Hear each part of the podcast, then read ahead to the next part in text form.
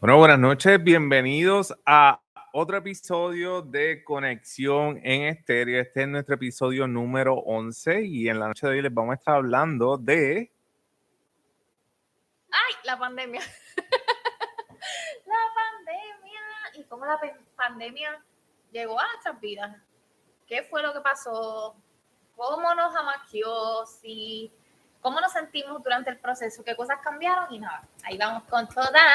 Vamos a comenzar, ¿verdad? Eh, hablando sobre qué nosotros estábamos haciendo justo antes de que llegara la pandemia donde nosotros estábamos. Estábamos en Florida y les vamos a estar explicando qué estábamos haciendo justo antes. Yes. Bueno, antes de, justo antes de que llegara la pandemia, ¿verdad? Si vamos un poquito atrás a otros episodios, les contamos en donde yo estaba trabajando. Yo estaba trabajando en mi dream job, en la escuela que yo había querido desde que llegamos allí a Florida y a Claremont, eh, y de que me presentaron esa escuela y pasé por allí. Alex estaba trabajando en un hospital a una hora de la casa todavía, en ese hospital que le estábamos hablando en ese episodio de él. Así que eso era lo que estábamos haciendo en ese momento con nuestro trabajo full time, con nuestra vida bastante regular y teníamos, habíamos comenzado a desarrollar nuestro primer proyecto de emprendimiento que era nuestra academia de salsa AM Puerto Rican Salsero. Llevábamos aproximadamente ya seis meses con la academia y nos iba espectacular. Así que eso era lo que estábamos haciendo en ese momento que llegó la pandemia. Básicamente eso era lo que estábamos haciendo. Estábamos emprendiendo nuestra academia, trabajando normal, tranquilo. Una vida bastante tranquila, ¿verdad? Una vida bastante, bastante, ¿verdad? Normal. Entonces, ¿cómo nos afectó cuando llegó la pandemia a Florida o a Estados Unidos, ¿cómo eso nos afectó? Y quiero comenzar contigo. ¿Cómo te afectó a ti con lo que tú estabas haciendo, con todo? Bueno, en general puedo hablar de diferentes áreas a las que me afectó. Obviamente me afectó muchísimo, muchísimo, muchísimo en varias áreas. Comenzando por mi trabajo, lo que era mi trabajo regular, como era mi full time como maestra en esa escuela que tanto quise estar y en ese momento de un full time, de un ingreso que, ¿verdad? que ayudaba y aportaba al hogar en cuestiones de pagar la renta, etcétera, por completo. Mira, yo recuerdo que estábamos, era marzo, marzo, marzo o abril, nos íbamos a ir, si era a principios de marzo, nos íbamos a ir de Spring Break. Y yo recuerdo que nos íbamos a ir de, de lo que es Spring Break y nos dicen, bueno, nos dicen ese jueves, bueno, algo está pasando con la pandemia, ya aquí en Puerto Rico había comenzado todo un poquito más fuerte, pero en Estados Unidos todavía no. Eh, algo está pasando, preparen a los estudiantes por si no regresamos después del spring break. Nos lo dijeron jueves y nos íbamos viernes. Y yo recuerdo estar corriendo, buscando materiales para los nenes para enviarle a las casas, porque ya la escuela como tal sabía que no íbamos a volver, eh, pero nosotros todavía no lo sabíamos, así que fue un choque cuando pasaron, yo creo que una semana del spring break, quedaba todavía media vacaciones como tal, porque eran dos semanas, y entonces recibimos la llamada de que no íbamos a volver a la escuela, de que nuestro sueldo, lo que nos iban a pagar era una cuarta parte del sueldo, o sea que tampoco nos iban a cubrir el sueldo, porque no éramos empleados del gobierno, éramos empleados de una escuela eh, privada, que pues los padres no van a pagar la matrícula, así que, o sea, la matrícula, la mensualidad, así que ellos no tienen el presupuesto para pagarles completo a los maestros, entonces le habían hecho una reducción a los padres y por ende a nosotros. Así que ese fue el primer golpe fuerte. Segundo golpe fuerte fue la Academia de Salsa. La Academia de Salsa, porque, y estoy hablando de esto en la parte financiera, en la parte de, las oportunidades y lo que, lo que yo hacía, pero hubo otra parte mucho más fuerte, pero voy para eso ahora la Academia de Salsa. ¿Por qué? Porque nosotros veíamos un sueño, era nuestro primer emprendimiento, nos iba súper bien y, estábamos puestos para un crecimiento en la academia, estábamos dando talleres adicionales, estábamos llevando a nuestros estudiantes a otro nivel, ya teníamos una comunidad, ya nos habían ido a entrevistar con el nuevo día, ya estábamos saliendo en plataformas, o sea, ya estábamos teniendo presencia en las plataformas y, y, más lindo que toda la comunidad que habíamos creado, las fiestas que hacíamos juntos. Entonces, eso fue como un doble golpe porque económicamente, pero más que todo por la comunidad que estábamos creando. O sea, creamos algo bien bonito, teníamos muchas amistades nuevas, muchas familias, tenemos que buscar algo de tomar ya mismo. no, ya mismo, ya mismo. ¿Eso es agua? Sí. Ok. Eh, muchas familias, muchas, no sé, era esa conexión tan bonita que habíamos necesitado en el área que nosotros vivíamos de Clermont, en donde habíamos encontrado una comunidad latina espectacular y el ahora no verlos con la frecuencia que los veíamos también fue un choque, choque emocional.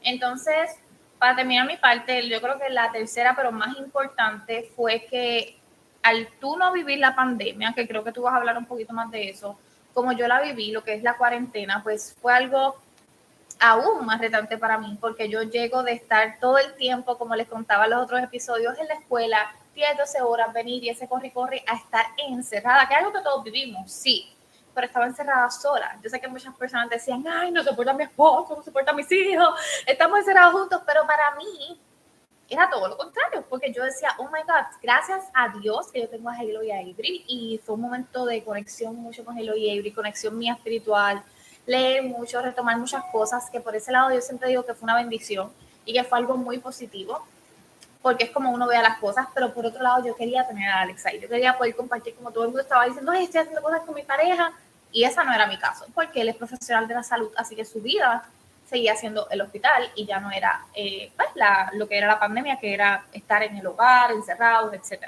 Así que esa fue mi parte de cómo yo vi que me afectó eh, la pandemia. Sí, claro, quedarnos sin tu salario, es como que hello. Sí, esa fue la primera parte. La primera parte porque era con lo que se pagaba la mitad del apartamento, gastos, etcétera. Nos dividíamos los gastos y literalmente, aunque mi sueldo era un poco menos que el tuyo, en ese momento fue un bajón, porque literal a, mí me estaban pagando una cuarta parte del sueldo que daba para nada, para los gastos básicamente de la pandemia, el alcohol que había que comprar, los cuartos extra, todas esas cosas y esos gastos, así que mi sueldo se fue al piso, no tenía un sueldo y no sabía cuándo lo iba a volver a tener.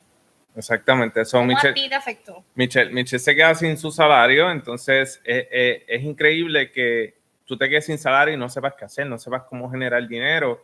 Y eso, eso fue algo que nos impactó a ambos para mí, en mi caso, yo trabajo en hospitales y a mí mi ingreso pues no se vio afectado porque la pandemia no afecta a las personas que trabajan en hospitales en cuestión de trabajo. Tienes más trabajo, tienes que trabajar más horas, overtime.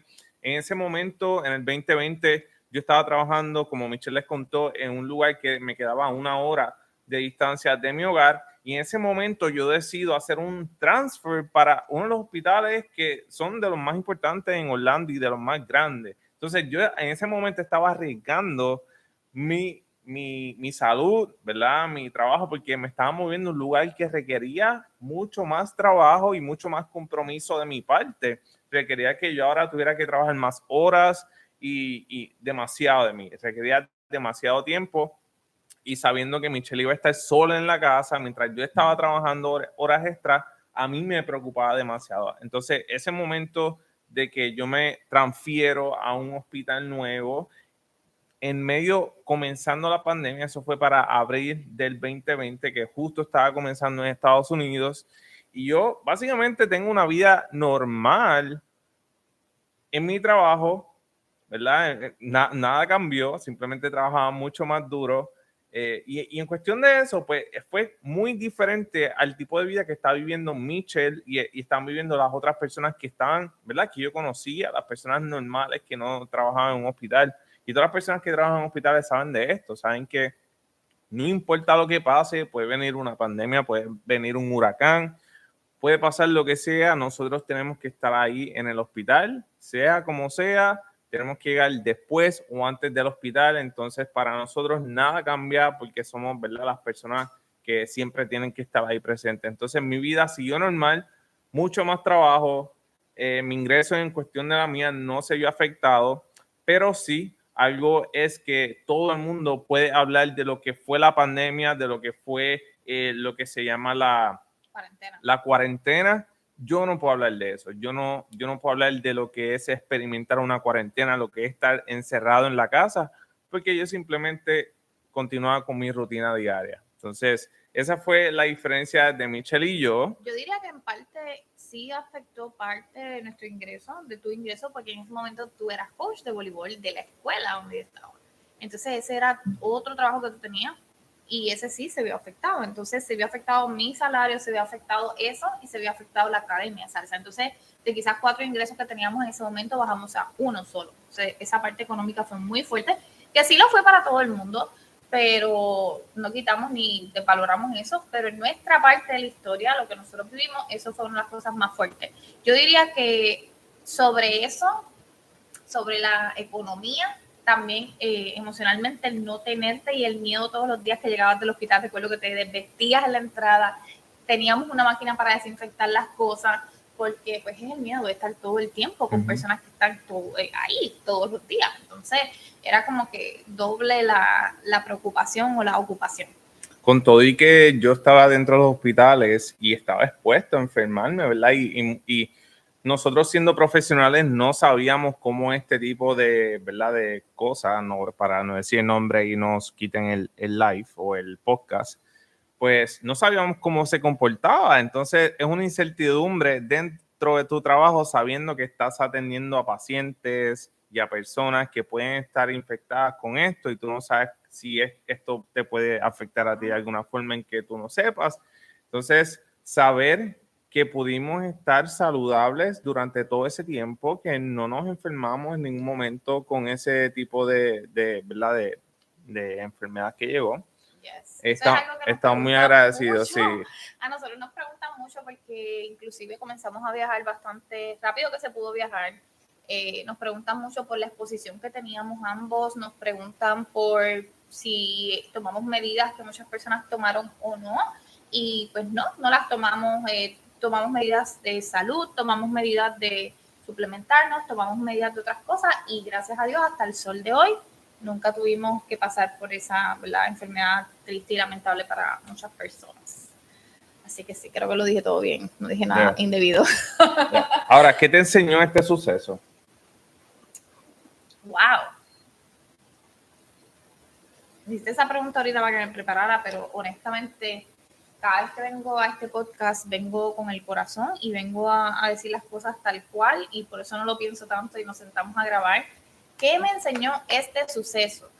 Me enseñó demasiadas cosas. Una de las cosas que puedo decir de primera, ¿verdad? Sin entrar en un tema de, de alguna de las cosas que, que comenzamos a hacer la pandemia, más bien me enseñó a buscar, a, hmm, a valorar nuevas oportunidades. Y no quiero detenerme solamente en algo que les, vamos a contarles de lo que comenzamos a hacer, sino valorar las oportunidades que me dio la vida de volver a retomar la lectura en el balcón con un café, las oportunidades que me dio la vida de volver a hacer quizás coger clases de yoga online, de tener tiempo para hacer ejercicio en la casa, que no lo estaba haciendo porque estaba corriendo, de pasar tiempo con Halo y Avery. Yo no les puedo explicar el tiempo de la pandemia, cómo a mí me unió a mis perritos, a Halo y a Avery. O sea, yo literalmente me levantaba y tenía una rutina desde que meditaba, estaba Avery conmigo, que yo tengo videitos de eso porque yo la grababa, ya meditaba conmigo desde que nos tomábamos un café, desde las horas que se levantaban, literalmente pasábamos todo el tiempo juntas. Entonces eran las personas que yo tenía, que eran mis perritas. Eh, yo estaba en Estados Unidos, yo no compartía con nadie, no podía ver a nadie, Alexis no estaba, entonces ese fue mi refugio y eso fue lo que yo hice. Me enseñó a conectar conmigo misma nuevamente, me enseñó a que tenía que sacar tiempo para cosas de valor, como era retomar la lectura, como era retomar todas esas áreas saludables de mí.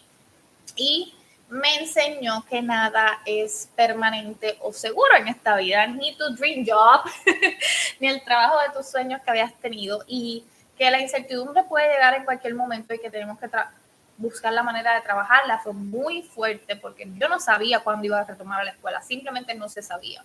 Nos retomamos hasta septiembre fueron muchos meses de incertidumbre sin tener dinero para pagar mi guagua, mi guagua estando estacionada, que a veces Alexis se la llevaba para el trabajo porque él tenía que buscar cómo pagarla y que no se quedara ahí estoqueada. Eh, saber que tenía los vecinos con los que yo pasaba mucho tiempo, pero no podía acercarme a ellos, y iba a sacar al, parque a las nenas, me sentía expuesta porque ya tenían que ir a hacer sus necesidades.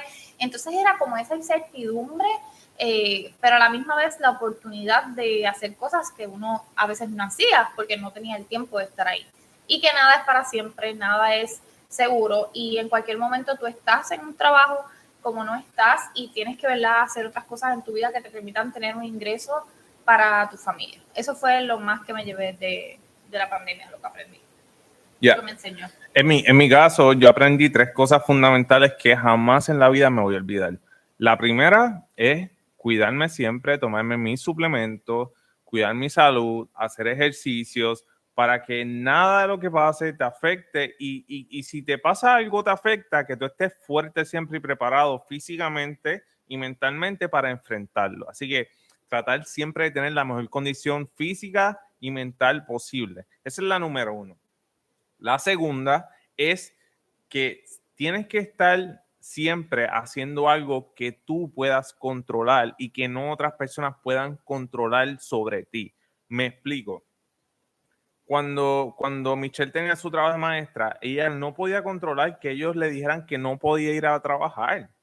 Entonces, eso nos enseñó a hacer siempre algo o buscar una oportunidad que nosotros tuviéramos el control de nuestro ingreso, de las cosas que hacíamos, de lo que podía pasar con eso, que nosotros fuéramos los que controláramos eso, que no tuviéramos que pasar nuevamente por un proceso donde nos otra persona determinara cuál va a ser nuestro ingreso, cuándo podíamos trabajar y cuándo no, cuándo teníamos que irnos para nuestro hogar. O sea, no queríamos eso. Eso fue lo segundo que aprendimos. Así que desde ahí decidimos no hacerlo. Y tercero, tercero, aprendimos a que busquemos siempre la abundancia y seamos ambiciosos. ¿Por qué?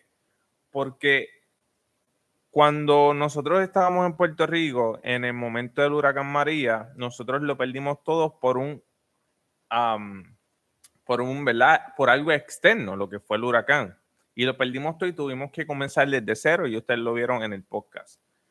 Nuevamente en el 2020 llega la pandemia, que es algo externo que no podemos controlar y lo, los, los, el costo de vida aumentó de una forma drástica. O sea, la comida, la renta, la gasolina, todo aumentó, todo se infló. Obviamente esto se debe a que comenzaron a darle dinero a las personas y, y, cuando el gobierno da dinero a las personas, pues tiene que aumentar los precios para volver a recuperar ese dinero, ¿verdad? Entonces, entendimos que no podíamos volver a repetir lo mismo. Ese es el significado de uh, insanity, de locura. Volver a repetir el mismo error nuevamente. Ya lo habíamos cometido dos veces.